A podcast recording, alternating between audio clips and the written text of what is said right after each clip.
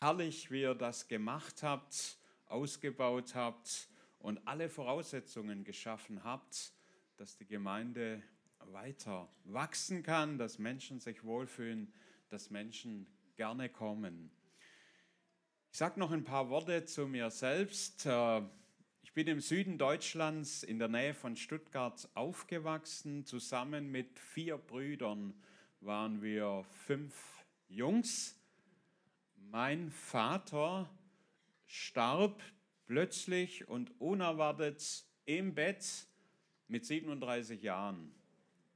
Damals war ich sieben Jahre alt, mein älterer Bruder neun und die nächsten drei immer im Abstand von zwei Jahren. Der jüngste war eineinhalb. Und meine Mutter, die nicht mehr geheiratet hat, hatte dann die Aufgabe, uns fünf Buben großzuziehen. Sie war eine sehr gläubige, Gott hingegebene Frau und sie hat uns von Kind auf die Geschichten von Jesus erzählt und Sie hat das auch ganz tief in unser Herz gelegt, auch wenn der irdische Vater nicht mehr da ist, gibt es einen himmlischen Vater und der kümmert sich um uns, der Vater der Witwen und Waisen. Und das war in meinem Herzen schon als Kind. Es gibt diesen Vater im Himmel, der sich um mich kümmert und um dich auch. Egal was du erlebt hast, egal welches Leid dir widerfahren ist. Und ich weiß, es sind viele hier, die sehr, sehr schwere Sachen erlebt haben, die sie auch belasten und bedrücken, so wie wir es auch in den Geistesgaben. Ich möchte dir sagen, dein Vater erkennt dich und er weiß um deine Not und er möchte dir zur Seite stehen. Ich habe dann eine Ausbildung als Bankkaufmann gemacht und mit besten Ergebnissen abgeschlossen. Mir standen alle beruflichen Karrieren offen. Ich war erfolgreich auch im Tischtennis, das habe ich aktiv gespielt und auch Schach, also als Vereinssport. Und ich hatte eigentlich dann nach meiner Ausbildung alles, Auto und äh, was man so benötigt. Und mir standen alle Wege offen, Karriere im Bankgeschäft zu machen. Aber in meinem Herzen war immer wieder dieser Vers, was nützt es einem Menschen, wenn er die ganze Welt gewinnt und am Ende Schaden nimmt an seiner Seele. Und es hat mich so beschäftigt, dass ich sagte, für was lebe ich? Was ist das Ziel meines Lebens? Und dass mir immer klarer wurde, dass Gott möchte, dass ich ihm ganz diene und auch bereit bin, meinen Beruf zu verlassen. Und ich habe das dann auch tatsächlich getan. Habe gekündigt bei meinem Arbeitsgeber, ging auf die Bibelschule in England für drei Jahre und kam dann zurück nach Geislingen an der Steige, eine Kleinstadt im Süden, um dort mein Gemeindepraktikum, so wie es jetzt äh, unser lieber Philipp hier macht, zu absolvieren. Äh, in einer ganz kleinen Gemeinde, zwölf Mitglieder waren noch da, keine Jugend, äh, kein Lobpreis, so wie wir das heute erlebt haben. Ein Pastor, Gotte Steinke, Günther kennt ihn auch, der dort mehrere Jahre gearbeitet hat und sehr frustriert war und sagte, hier ist so harter Boden, hier geht eigentlich gar nichts. Bernhard, mach du hier weiter und ich konzentriere mich ganz auf Göppingen. Und das war dann so mein Start ich habe oft gebetet, damals war ich auch noch ledig und Single, oben auf den Bergen, habe ich gesagt, Gott, was ist deine Vision für diese Stadt? Und da kam mir immer wieder dieses Wort, Gott will, dass alle Menschen gerettet werden, alle. Das gilt ja auch für Neubrandenburg.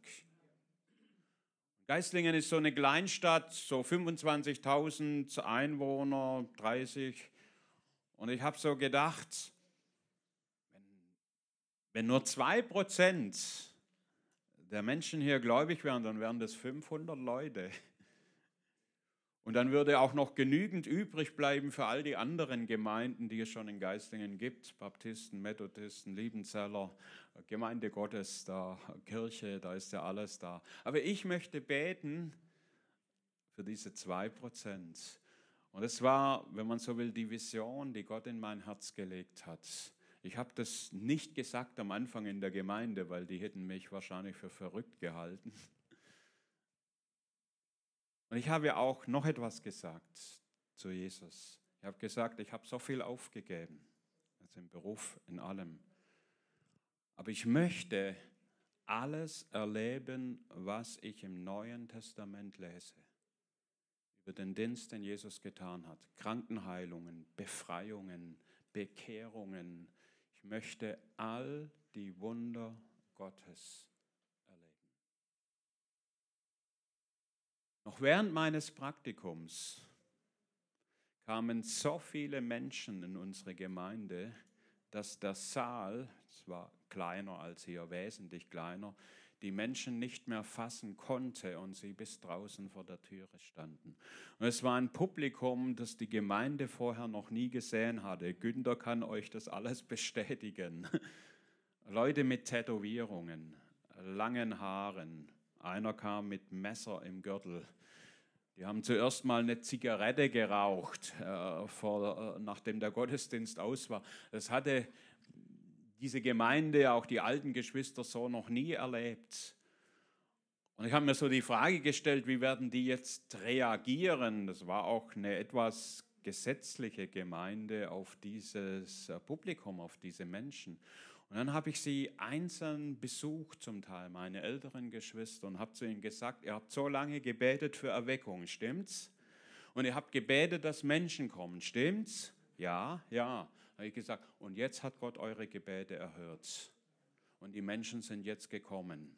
Und ich möchte, dass ihr Vater und Mutter für diese Neubekehrten werden. Nicht Zuchtmeister, wie Paulus einmal sagt, es gibt viele Zuchtmeister, sondern ich möchte, dass ihr diese jungen Menschen mit der herzlichen Vaterliebe Gottes aufnehmt, für sie betet. Und das Wunder, für mich immer noch das Wunder, ist geschehen. Kein einziger meiner älteren Geschwister hat die Gemeinde verlassen und die haben tatsächlich fast diese jungen Geschwister adoptiert. Ich weiß noch, eine ältere Schwester, die hat immer geschaut, ob ja auch alle da waren. Und wenn nicht alle da waren, hat sie gefragt, wo ist der Pitz? Was ist mit dem?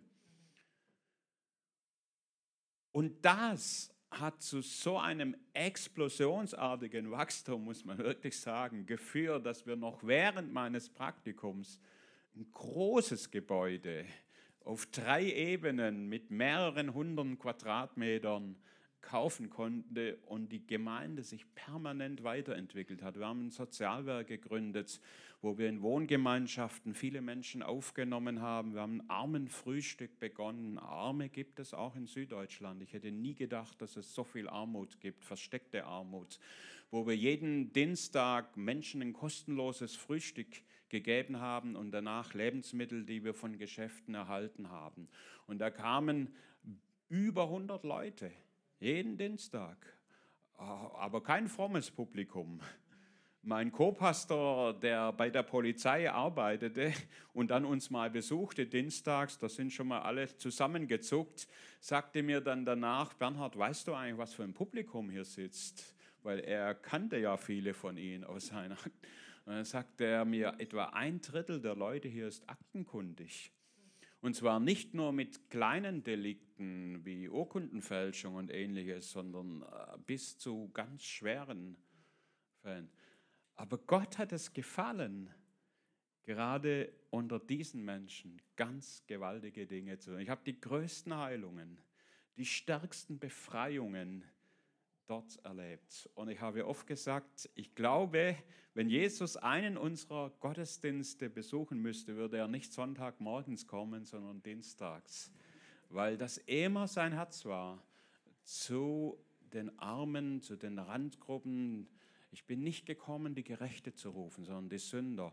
Ich bin äh, äh für die Kranken gekommen, sagt Jesus. Das war immer sein Dienst. Die Zöllner und Sünder, die hörten ihn gerne die kamen gerne zu ihm. ich habe das schon oft gepredigt in den Gemeinden. Wenn die Zöllner und Sünder nicht mehr gerne zu uns kommen, dann ist bei uns etwas falsch, nicht bei ihnen. Und da müssen wir überlegen, was wir verändern müssen, um eine Gemeinde zu sein, wo Menschen willkommen sind, egal aus welchem Hintergrund sie kommen, egal was sie ausgefressen haben, egal was geschehen ist.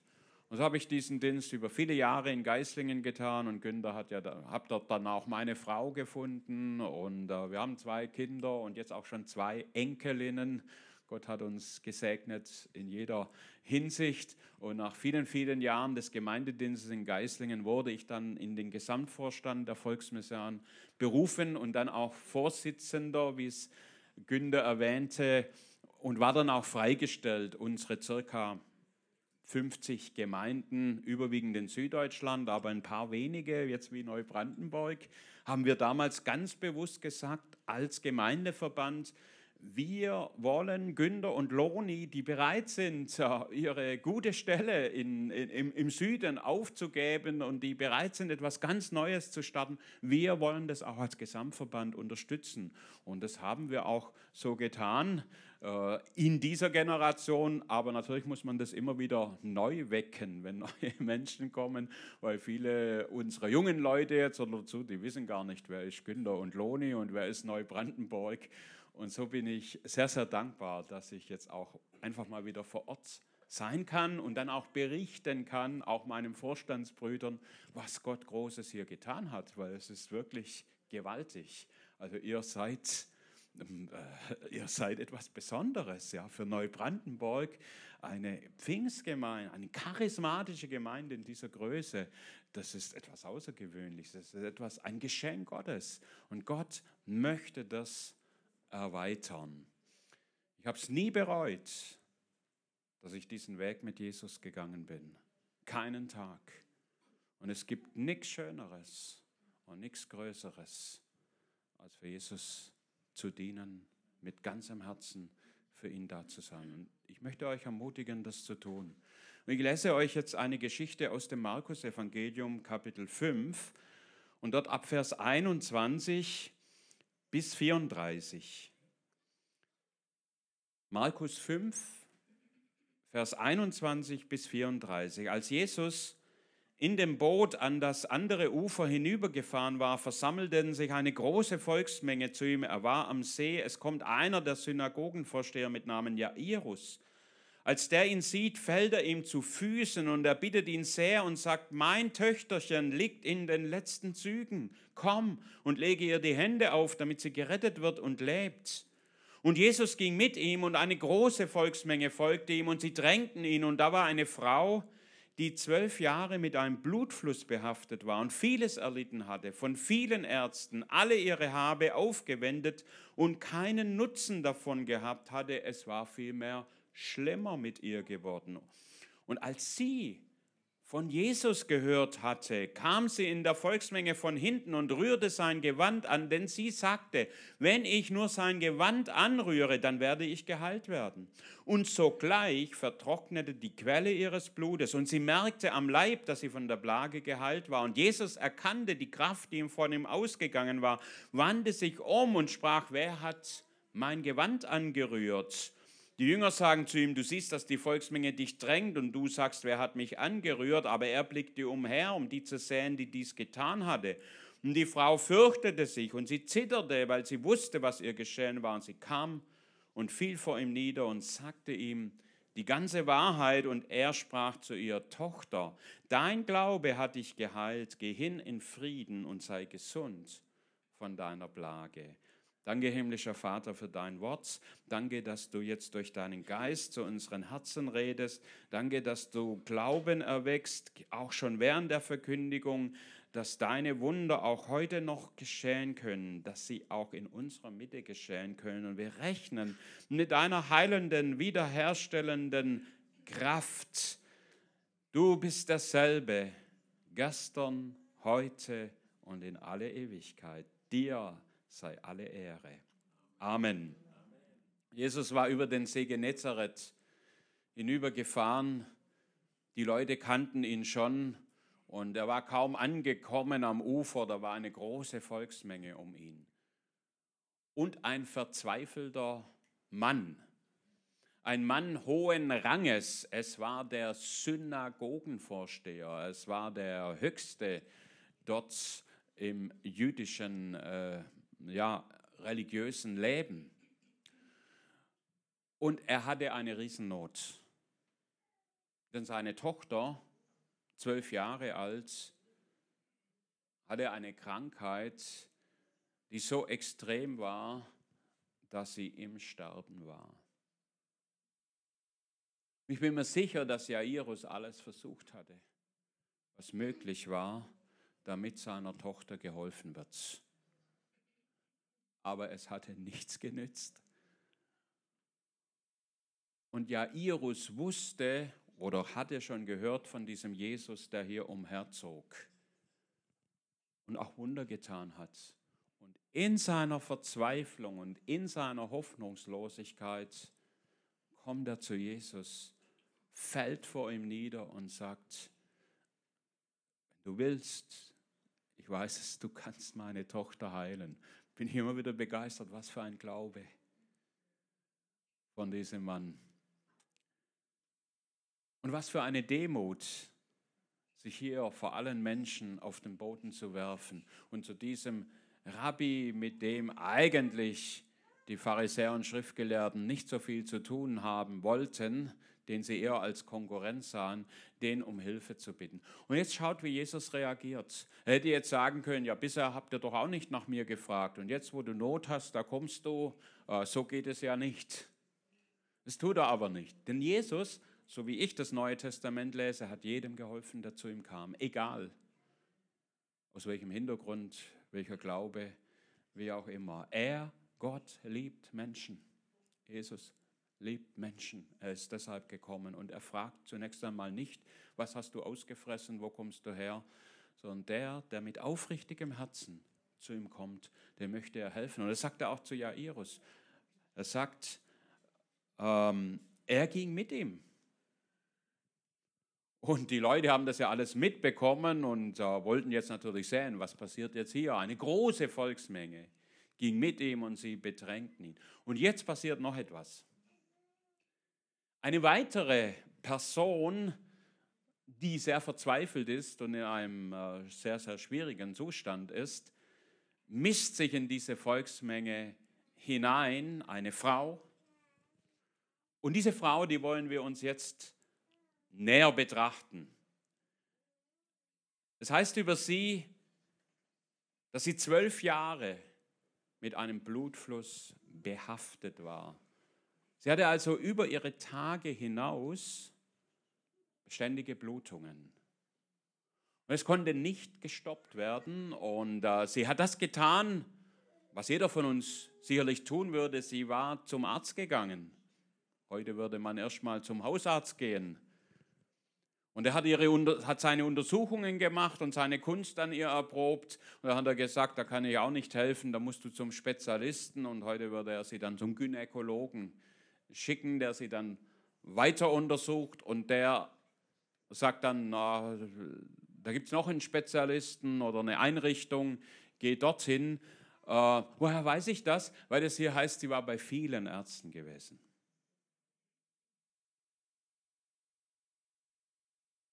Und dann heißt es weiter, und sie hatte vieles erlitten.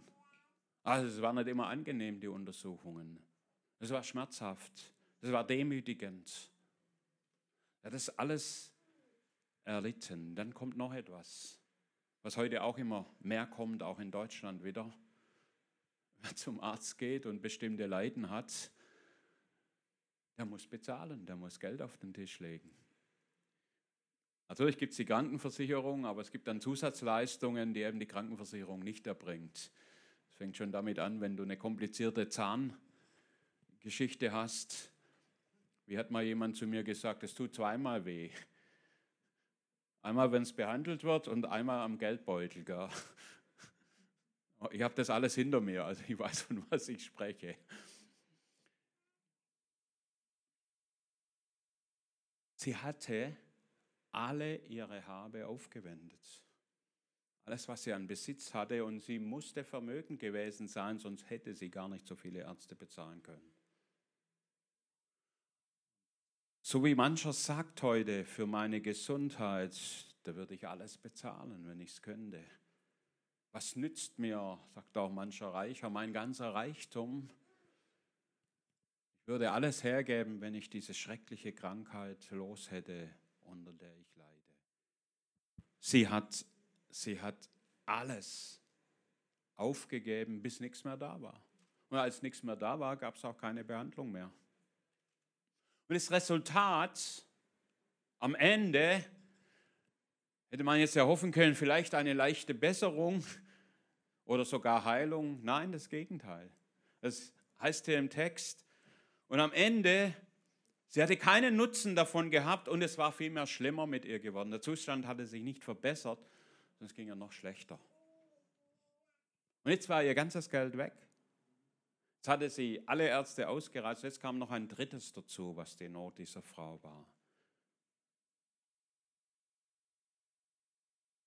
Der kulturelle Hintergrund im Judentum und wenn wir das Alte Testament lesen und die Gebote und Gesetze, dann sehen wir, dass diese Krankheit, diese, die diese Frau hatte, als unrein galt. Und dass das vergleichbar war, wie wenn jemand aussätzlich war. Wenn diese Frau jetzt heute hier am Gottesdienst teilgenommen hätte und hätte sich auf diesen Stuhl da vorne gesetzt und wäre dann aufgestanden und vielleicht noch mal rausgegangen und jetzt wäre ich reingekommen und ich hätte mich auch auf diesen Stuhl gesetzt, dann wäre ich kultisch unrein geworden. So waren damals die Regulatorien. Sie durfte sich nicht in der Gemeinschaft der Menschen aufhalten. Sie musste abgesondert, so wie die Aussätzigen, außerhalb der Stadt leben. Sie musste ihren Verwandtschaft, Bekanntenkreis, Freundeskreis, alles verlassen. Und sie lebte dort und so wie die Aussätzigen rufen mussten, unrein, unrein, wenn sich jemand ihnen näherte und dafür sorgen mussten, dass ja niemand ihnen zu nahe kam, so ging es dieser Frau auch. Und dann kam noch etwas dazu. Das Denken in der damaligen Zeit, auch noch zur, neuen, zur, zur neutestamentlichen Zeit Jesu war,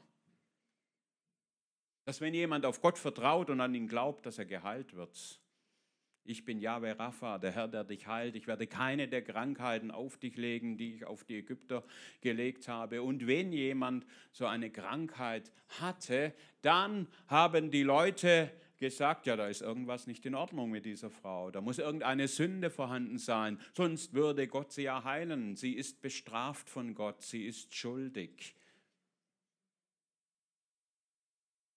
Als Jesus dem Blindgeborenen begegnet, der war blind von Geburt an. Johannes Evangelium.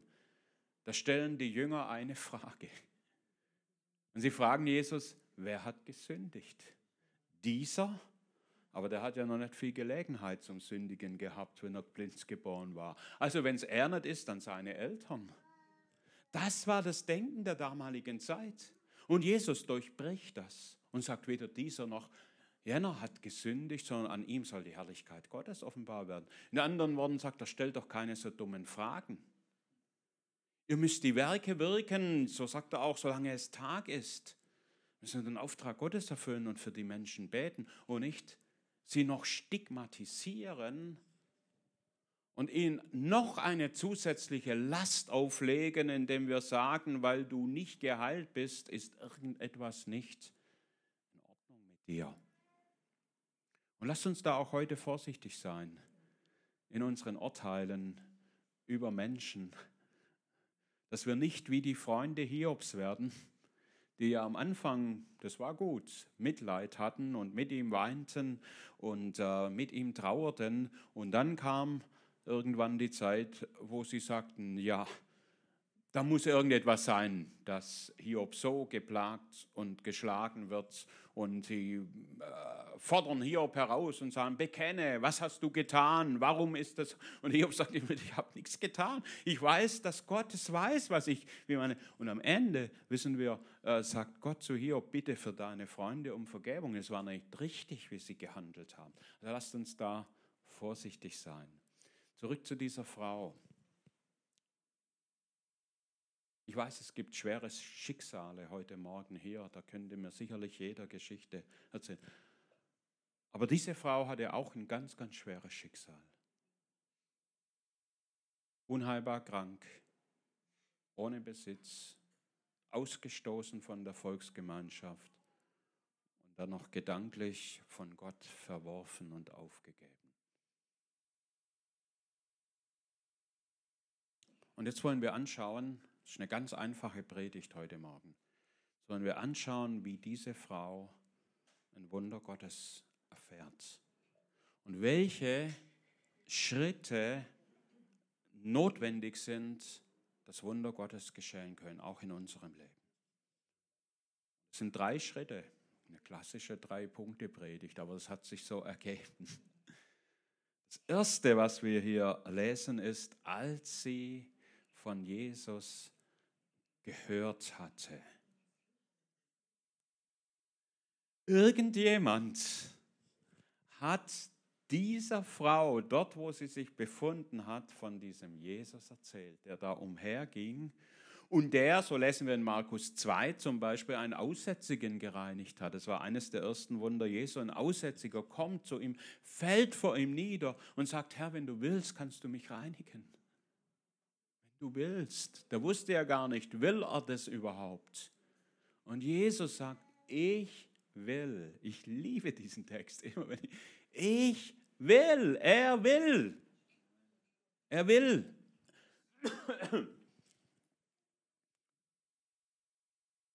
Dann rührt Jesus diesen Aussätzigen an. Etwas, was er eigentlich niemals hätte tun dürfen. Aber er tut es ganz bewusst. Und er sagt zu ihm, sei rein. Und solche Wunder, die haben sich rumgesprochen, deswegen kamen ja auch die ganzen Menschen zu Jesus. Und es wurde auch im aussätzigen Lager bekannt und in diesem Lager. Irgendjemand hatte dieser Frau erzählt, es gibt Hoffnung für dich. Jesus kann auch für dich ein Wunder tun. Also Wunder beginnen immer mit dem Hören. Ihr hört heute mich, das ist schön, in der Predigt am Sonntagmorgen, aber nicht alle Menschen kommen in den Gottesdienst am Sonntagmorgen. Und Paulus sagt mal, wie können sie glauben, wenn es ihnen niemand verkündigt hat? Und es gilt für deinen Arbeitskollegen, für deine Nachbarn, für den Menschen, für die äh, Bäckerverkäuferin, wo du jeden Morgen hingehst. Wie können sie glauben, wenn es ihnen niemand erzählt hat? manchmal sind wir viel zu ängstlich und viel zu zurückhaltend. Ich predige auch zu mir selber.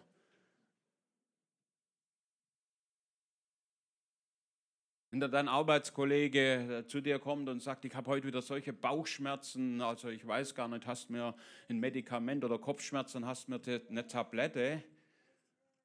Natürlich können wir ihm geben, ist ja auch gut. Aber vielleicht wäre es auch gut, mal zu sagen, du, ich habe das auch schon mal gehabt. Und ich kenne jemanden, der das auch gehabt und dann haben wir gebetet und dann ging das weg. Möchtest du, dass ich für dich bete? Wenn ich das schon gefragt habe, Menschen, habe ich es praktisch nie erlebt, dass jemand sagte, nee, ich möchte das nicht. Und sie haben gesagt, ja, wenn es was hilft, ja, dann, ja, wenn du denkst, dann äh, probier's mal. Und ich habe oft erlebt, wie Gott gerade in diesem Kontext augenblicklich Wunder getan hat.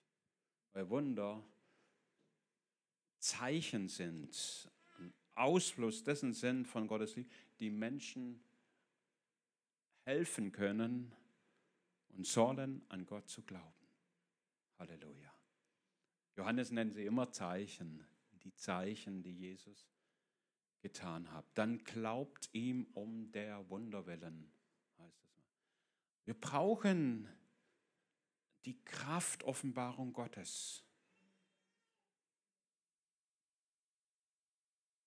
Halleluja. Sie hörte von Jesus. Du hörst von Jesus heute Morgen. Jetzt schaut ihre Reaktion an. Sie hätte nicht so reagieren müssen, wie sie getan hat. Sie hätte auch sagen können, ich war bei den besten Ärzten. Niemand konnte mir helfen und dieser Jesus kann mir auch nicht helfen. Sie hätte sagen können, ja, das ist mein Los, das ich eben tragen muss. Das hat Gott so vorherbestimmt. Und ich werde es eben weiter erdulden und irgendwann sterben. Das hätte sie auch sagen können. Du etwas hörst, was Jesus tun kann, dann sind wir immer vor eine Entscheidung gestellt. Und zwar vor die Entscheidung, glaube ich, dass das geschehen kann oder glaube ich es nicht. Und das ist nicht selbstverständlich. Also Jesus fragt manchmal sogar die Leute, glaubst du, dass ich das tun kann? Und ich habe durchaus viele Menschen kennengelernt, auch im christlichen Kontext, die sagten, nee, das glaube ich nicht. Oder die sogar sagten, das will ich gar nicht. Wenn du jetzt für mich betest, ich bin jetzt ja schon im, äh, in der Berufsunfähigkeit, oh, dann würde das ja vielleicht sogar bedeuten, da muss ich wieder arbeiten. Das will ich nicht, weil eigentlich bin ich jetzt gut versorgt und das geht mir gut. Also ich möchte das. gar Das sind alles Dinge, die... Meine Frau hat oft bei Behindertenfreizeiten mitgearbeitet, Schwerstbehinderte. Und sie hat mir erzählt, wie einmal die Leiterin all diese Menschen, die im Rollstuhl saßen, die schwerste Krankheit hatten, fragten, und was wäre jetzt, wenn Jesus euch die Frage stellen würde, willst du gesund werden? Und das Erstaunliche war, dass nur eine einzige Person sagte, ja, sie möchte das. Also man kann sich ja auch arrangieren mit seinem Zustand. Man kann ja auch in eine falsche Zufriedenheit, das gilt nicht nur für Heilung, Gilt auch für andere Bereiche. Ich kann ja das akzeptieren und sagen, ja, das ist halt so, kann man nichts machen. Das tat sie nicht. Als sie das hörte, jetzt kommt der zweite Schritt des Wunders, dann sagte sie etwas. Und was sagte sie? Sie sagte, ich diesen Jesus anrühre, dann werde ich geheilt werden. Das ist gewaltig. Ich bin, jedes Mal begeistert, wenn ich das lese. Die sitzt dort, es hat sich überhaupt nichts verändert. Die hat genauso Schmerzen wie vorher. Aber sie sagt, wenn ich diesen Jesus anrühre, werde ich geheilt werden. Was sagst du über deine Situation? Was sagst du über deine hoffnungslose Ehe vielleicht? Der ändert sich nie, mein Partner. Oder meine Kinder? Oder was sagst du über deine Gemeinde? Ah, das wird immer schlimmer, da gehen immer mehr Leute und ob wir das überhaupt alles finanziell halten können und wie das alles wird, was sprechen wir aus? Wir haben eine Geistesgabe heute gehört, ich möchte nochmal daran erinnern, von verschiedenen Gruppen von Menschen, von einer Leiterschaft, die eins ist, und dann von einer weiteren Gruppe und noch eine Gruppe. Und dann war die Aufforderung, dass diese dritte Gruppe, und das haben wir dann auch getan, das ist gut in der Wachse, die Leiterschaft segnen soll und auch hinter ihr stehen soll. Was sagst du über deine Leiterschaft? Was sind deine Gedanken? Und unsere Worte und das, was wir sprechen, das erzeugt etwas. Das kann aufbauen oder kann zerstören. Das sagt schon Jakobus. Die Kraft unserer Zunge, die ist gewaltig. Und ich muss da selber immer wieder aufpassen. Was sage ich auch über meine Geschwister und auch über die Schwierigen, über denen es gut geht, da kann man ja immer loben. Aber die, die mir Mühe machen, die mich richtig ärgern, gibt es auch bei mir. Die schlecht über mich reden, hinter meinem Rücken. Die mich beneiden, obwohl es gar keinen Grund gibt wegen irgendwelcher Dinge. Was sage ich über sie? Werde ich böse? Ich meine das gleich kennen. Oder kann ich sie segnen und sagen, bitte füll ihren Mangel aus. Ich weiß nicht, warum sie so drauf sind, du weißt es. Aber segne sie, tu ihnen Gutes. Und allein wenn du das betest, verändert sich deine Haltung zu ihnen. Also ich habe immer wieder. Du kannst nicht jemanden segnen und gleichzeitig Groll gegen ihn empfinden. Das funktioniert nicht. Verändert uns. Was sagst du? Einmal kam eine Schwester zu mir und sie sagte, ich glaube, ich werde krank war so die Erkältungszeit. Dann habe ich sie gefragt, welche Krankheit möchtest du denn? Dann hat sie mich groß angeschaut, fast entrüstet und habe ich gesagt, ja, du hast ja gerade gesagt, ich glaube, ich werde krank. Das ist ja auch ein Bekenntnis und deshalb habe ich gefragt, welche Krankheit du möchtest. Einfach, dann hat sie nach, ah ja, ach so. Was sagst du über deine Situation? Und ich möchte uns ermutigen, im Glauben über unsere Arbeitsstelle, über unseren Chef, über unsere Stadt, über unsere Regierung. Was sagst du über deine Regierung? Ich bin oft erschüttert, wie lieblos und wie hasserfüllt Christen, wiedergeborene Christen, über die Regierung, über den Kanzler, über andere reden können. Ist das unser Auftrag? Unser Auftrag ist, dass wir beten für die Obrigkeit, dass wir in Ruhe und Frieden leben können und weiter unser Evangelium verkündigen. Das ist unser Auftrag. Unser Auftrag ist nicht wie an den Stammtischen rumzulabern, sage ich mal, und uns da zum gleichen, auf das gleiche Niveau zu begeben wie unsere Mitmenschen. Und ich bete, egal welche Regierung bei uns an der Macht ist, ob das grün, rot oder gelb oder wie auch immer ist. Ich bete für diese Politik. Wenn Gott es für richtig empfindet, Menschen zu entfernen und andere einzusetzen, dann wird er das tun. Das ist nicht meine Aufgabe. Das ist Gottes Aufgabe. Was redest du? Sie sagte, wenn ich ihn anrühre, werde ich geheilt werden. Halleluja.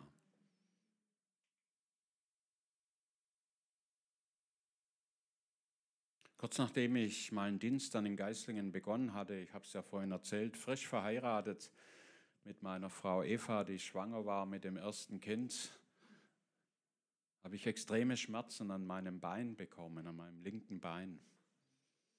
Und ging dann auch zum Arzt, zum Krankenhaus und die haben Röntgenaufnahmen gemacht, in Leonberg damals. Und der Oberarzt hat mir dann die Aufnahmen erklärt und hat gesagt, er sieht in meinem Hüftkopf eine Nekrose. Das heißt, der Hüftkopf hat mir auch die, die Stellen gezeigt, wo es schon schwarz geworden ist. Er sagt, der Hüftkopf ist am Absterben. Und der bricht auseinander. Ähm, und das war sehr dramatisch, die Nachricht. Und er sagte, eigentlich ist das ungewöhnlich bei so einem jungen Patienten. Ich war ja auch gesund, voll im Sport damals, in allem. Äh, und weil das so ungewöhnlich ist, da schicken wir sie noch zu einem weiteren Spezialisten. Und er überlegte, ob es an die Uni Tübingen geht oder nach Stuttgart ins Katharinenhospital. Er hat sich dann für diese Variante entschieden. Und dort war ein Spezialist, Professor Dr. Holz, zu dem normaler AOK-Patient, wie ich es war, ja gar nicht vorgelassen werden würde. Aber weil mein Fall so besonders war, wurde das also dort vorgestellt. Und ich sehe noch die Szene heute vor mir, war ein älterer Herr schon, wie der Professor dort steht. Und der ganze Raum war voll mit Weißkitteln, wie man heute sagt. Also es waren viele, viele Leute da, weil das war die Sensation, was ich da hatte. Und dann schauten sie die Bilder an. Dann sagte der Professor zu mir, leider kann ich Ihnen nur das bestätigen, was bereits der Kollege in Leonberg gesagt hat. Der Hüftkopf ist am Auseinanderbrechen. Die Ursache wissen wir nicht. Und es gibt medizinisch keine Hilfe mehr, außer wenn Sie nicht mehr gehen können, dass wir ein künstliches Gelenk einsetzen. Aber Sie sind noch so jung, das sollte man eigentlich nicht machen in diesem jugendlichen Alter. Und deshalb soll ich so wieder nach Hause gehen, aber wenn ich dann gar nicht mehr gehen kann, dann soll ich wiederkommen und dann machen sie die OP. Und dann schaute er noch in der Ecke, lehnte so einen Stock und sagte zu mir, ah, nehmen Sie Ihren Stock mit. Aber ich hatte gar keinen mitgebracht. Aber das hat mir nochmal gezeigt, wie dramatisch er meine Situation eingeschätzt hat. Und so ging ich nach Hause zu meiner Frau und sagte dann zu meiner Frau, was der Doktor gesagt hat. Und er sagte zu ihr, ich bin eigentlich froh, dass er gesagt hat, man kann nichts mehr machen, weil wenn er jetzt gesagt hätte, da kann man noch was machen, dann würde ich mir ja immer überlegen, lasse ich das jetzt machen. Jetzt hat er gesagt, man kann nichts mehr machen. Also weiß ich, dass schlussendlich nur Gott helfen und heilen kann und daran glaube ich und dafür bete ich. Und sie hat gesagt, und sie betet mit. Und ich habe natürlich auch andere beten lassen. Und der Zustand hat sich dramatisch verschlechtert innerhalb ganz kurzer Zeit. Und es war so extrem, dass ich nicht mehr ohne Hilfe mich fortbewegen konnte in der Wohnung. Ich habe einen Stuhl genommen und habe mich an den festgekrallt und bin so durch die Wohnung gerobbt. Ich hatte einen Gottesdienst, es war am Silvester und ich habe überlegt, wie komme ich in den Gottesdienst bei uns. Na, mit dem Aufzug kann ich hochfahren, war so drin schon, aber wie komme ich äh, vom Aufzug nach vorne an die Kanzel? Äh, und irgendwie habe ich es geschafft und habe gesagt, aber ich werde im Sitzen predigen müssen, anders geht es gar nicht. So dramatisch war das. Und wir haben gebetet, wir haben gefastet, wir haben bekannt, ich habe alles gelesen, was ich über Heilung finden kann. Günther weiß es noch, auch aus der äh, Richtung Wort des Glaubens, die ganze Theologie, Kenneth Hagin und die ganzen Bücher, äh, wo auch Bibelstellen erklärt werden, wie Jesus immer wieder alle heilte, was dort geschehen ist. Das ist gut, das äh, ermutigt unseren Glauben, das baut auf. Ja, viele Stellen auswendig gelernt, die ich bis heute kenne. Und dann ist etwas geschehen, das möchte ich euch noch erzählen. Eines Morgens wache ich auf und äh, ich war so im, noch so im Halbschlaf zwischen Aufwachen und äh, äh noch Schlafen, wenn man dann äh, so, so dahin döst, nennt man das manchmal. Und in diesem Zustand äh, kommt auf einmal eine Szene aus dem Alten Testament vor mein inneres Auge. Es war diese Szene, die in Hesekiel äh, Kapitel 37 beschrieben wird, wo der Prophet durch ein Tal gehen muss und das sind lauter Knochen, überall verstreut. Und als er da so durchwandert, dann kommt eine Stimme, Menschensohn, können diese Gebeine lebendig werden? Und Hesekiel antwortet, finde ich auch klasse die Antwort, du weißt es, Herr. Der sagt nicht ja oder nein, sondern sagt, du weißt alle Dinge. Natürlich weiß der Herr.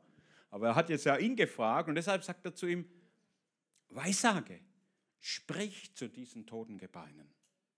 Jetzt bekam also Ezekiel den Auftrag, äh, zu diesen Knochen zu sprechen, dass sie sich wieder in Bewegung setzen. Und jetzt kommt wieder dieses gewaltige, und, und Ezekiel sagt, und ich weiß, sagte, wie mir befohlen war. Ich tat es einfach. Und in dem Moment, als er sprach, da kam eine Bewegung und die Gebeine rückten zusammen. Und diese Szene kommt also vor mein inneres Auge. Und ich höre in meinem Geist ganz deutlich das Wort, sprich zu deinen toten Gebeinen, dass sie wieder lebendig werden. Und dann wache ich auf und dann gehe ich zu meiner Frau, die war, und ich sagte, du, ich habe gerade diese Offenbarung gehabt und ich soll sprechen, das wollen wir jetzt tun. Und das haben wir auch getan. Ich habe das einfach ausgesprochen, Herr, du kannst absterbenden Knochen wieder lebendig machen. Kurz darauf war ich auf einer Konferenz, war eine BFP-Konferenz, Günther, in Esslingen. Reinhard Bonke hat dort gepredigt, eine der wenigen, 1989, Abendveranstaltung. Ich bin dorthin gegangen und habe gedacht, naja, großer Mann Gottes da, ist sicherlich gut, wenn der auch für mich betet oder bin mal gespannt, was so geschieht, ob er einen Aufruf macht. Und er predigt und auf einmal unterbricht er die Predigt, mitten in der Predigt. Und dann sagt er, hier sind Menschen heute da mit unheilbaren Knochenkrankheiten. Und ich dachte, ja, ist ja interessant. Und dann sagt er weiter, und ich höre gerade das Wort des Herrn, dass ich zu diesen toten Knochen sprechen soll, ihr sollt wieder lebendig werden. Und dann sagt er, und das will ich jetzt tun. Und dann hat er es einfach getan, kein Aufruf, niemand ist nach vorne gekommen. Aber das war für mich so äh, überwältigend, dass jetzt praktisch hier das nochmal bestätigt wurde. Und ich kann euch so viel sagen. Bis heute habe ich noch dieselbe Hüfte. Ich habe Halbmarathon gelaufen in Ulm, laufen äh, mit Jesus, also 21 Kilometer, also gejoggt.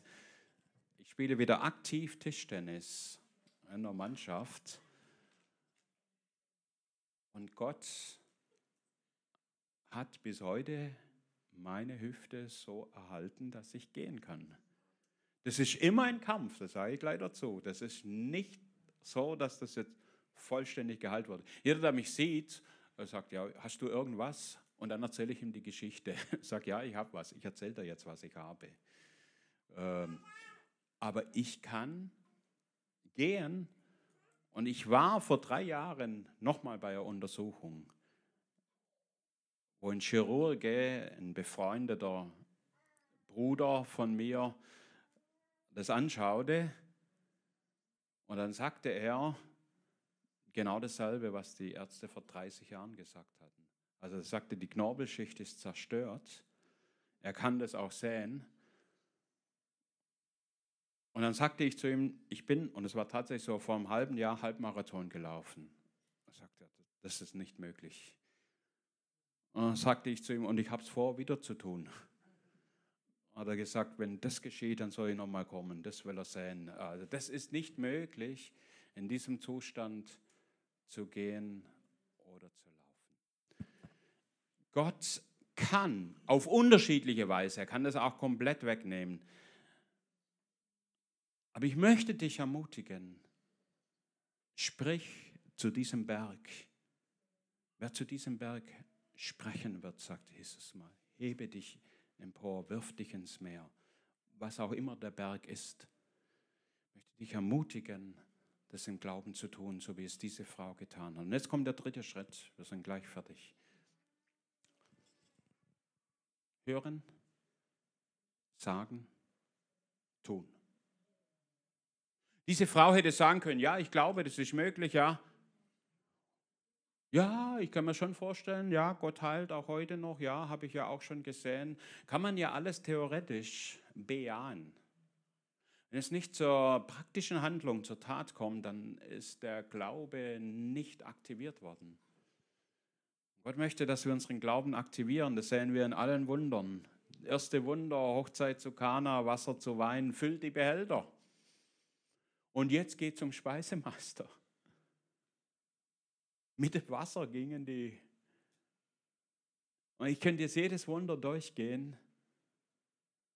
Speisung der 5000. Sammelt mal ein, was vorhanden ist. Ja, das reicht niemals. Ja, sammelt es mal ein. Bringt es zu mir. Und dann macht Jesus das Wunder. Jesus arbeitet mit uns. Gott arbeitet mit uns zusammen. Er tut das Wunder, das wir nicht tun können, aber er möchte auch unsere Bereitschaft, unseren Glauben sehen. Das glaube ich zutiefst. Diese Frau, sie macht sich auf. Und es war nicht einfach für sie. Sie hatte lange da draußen gelebt. Sie war nicht mehr unter Menschen gekommen. Und sie wusste, wenn ich mich unter Menschen begebe, das ist lebensgefährlich. Wenn die das erwischen, wenn die mich sehen, das kann sein, die schlagen mich zusammen, die bringen mich um. Deshalb kommt sie verkleidet, deshalb versucht sie unentdeckt zu bleiben. Aber sie geht. Noch etwas. Sie geht blutend. Woher weiß ich das? Als sie Jesus anrührte, da war der Blutfluss gestoppt. Das heißt, der floss bis dorthin. Ihrer letzten Kraft, ihrer letzten Energie, die sie hatte hat sie sich durch die Menge durchgekämpft. Sie hat gesagt, ich möchte nur eines, ich möchte Jesus berühren. Ich möchte ihn berühren. Und in dem Moment, wo sie ihn berührt, geschieht das Wunder. Augenblicklich hört der Blutfluss auf. Das heißt, und sie merkte am Leib, dass sie geheilt war. Halleluja.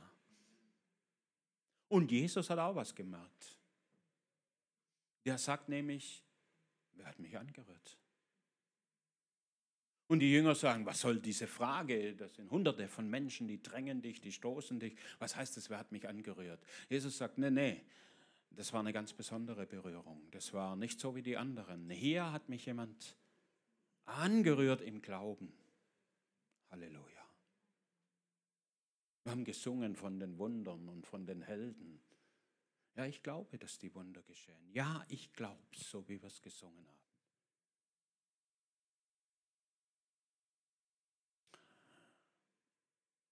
Jesus schaut umher,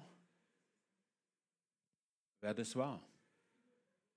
Diese Frau, die unentdeckt bleiben wollte, merkt auf einmal, ich kann nicht mehr unentdeckt bleiben. Der wird so lange suchen, bis er mich gefunden hat und zitternd sagt sie, ich war das.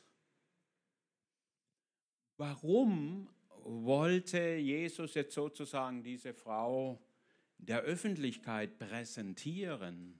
Er hat ja oft heimliche Wunder getan. Warum war es ihm hier so wichtig, dass das alles sehen konnte? Zum einen war es ihm wichtig, natürlich um zu zeigen, dass die Handlungskraft da ist, aber es war noch, hat noch einen ganz anderen Grund gehabt. Diese Frau galt als ausgestoßen. Das eine war die körperliche Krankheit, aber die ganzen seelischen Verletzungen, die diese Frau durch Ablehnung, durch Verachtung, durch Ausgestoßenheit empfunden hat, die sich eingefressen haben über die Jahre in ihrer Seele, die brauchte auch Heilung. Und Jesus sagt zu dieser Frau als erstes Mal, Tochter, schau dir das mal an, Tochter, du bist mein Kind, du bist meine Tochter. Tochter, dein Glaube hat dich geheilt. Sei gesund von deiner Plage. Das gilt für den Körper, das gilt auch für die Seele, für den Geist. Du bist nicht mehr die Ausgestoßene. Du bist nicht mehr der Verachtete. Du bist nicht mehr der Abgelehnte. Du bist ein Königskind Gottes. Und alle hören das und sehen das. Ja, so ist es. Jesus möchte uns vollkommen wiederherstellen. Im Körper, aber auch in unserer Seele. Deine Ablehnungen, wie wir es auch in den Geistesgaben gehört haben. Die Bemerkungen, der kann ja eh nichts, die wir vielleicht schon in der Schule gehört haben, die wir vielleicht von unseren Eltern gehört haben. Ich hoffe, dass es nicht so ist, aber manchmal ist es so. Die Erwartungen, die an uns gestellt wurden und die wir nicht erfüllen konnten und die uns dann eingeengt haben und die uns eingezwängt haben und uns in Gefängnis gebracht haben, in Gedankengefängnis, in eine Gefangenschaft, wo ich immer sage, ah, ich kann ja nichts, ich bin ja nichts. Möchte Gott dich herausholen.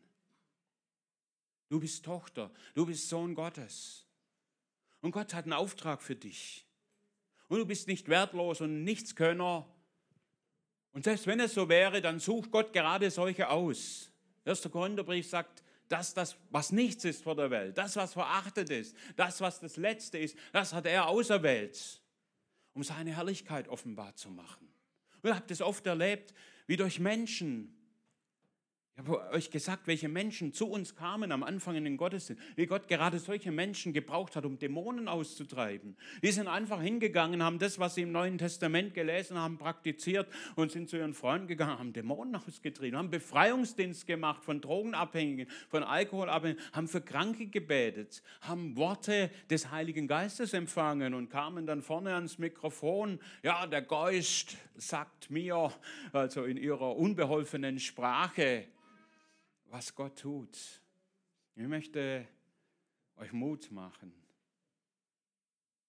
mit dieser Predigt, großen Glauben und große Erwartung zu haben. Auch als Gemeinde. Gott hat euch gesetzt für Neubrandenburg und darüber hinaus. Das glaube ich zutiefst. Und solche Dinge, wie wir gehört haben von Dr. Andreas Franz, der jetzt hier ein Seminar hätte geben sollen über Hermeneutik, wie man die Bibel versteht, und dass dann solche Dinge passieren, wie dass der einen schweren Unfall hat, das sind Attacken des Bösen. Nichts anderes, weil der möchte das nicht. Wir haben einen Widersacher. Und unser Kampf, der ist nicht gegen Fleisch und Blut, sondern der ist gegen Mächte und Gewalten. Es gibt nur eine Möglichkeit und Waffe, wie wir diesen Kampf, wie wir erfolgreich sein können. Und das sind unsere Gebete. Das sind unsere Gebete. Es geht nichts anderes. Ich könnte jetzt gleich noch, das mache ich dann das nächste Mal, wenn ich wiederkomme, eine Predigt über Gebet halten. Das, was in Geislingen damals geschehen ist, das war ein Resultat schlussendlich unserer Gebete. Als ich dorthin kam, habe ich gesagt, ich habe das Ziel, dass jeden Tag im Haus eine Gebetsversammlung stattfindet. Und als ich ging, war es so.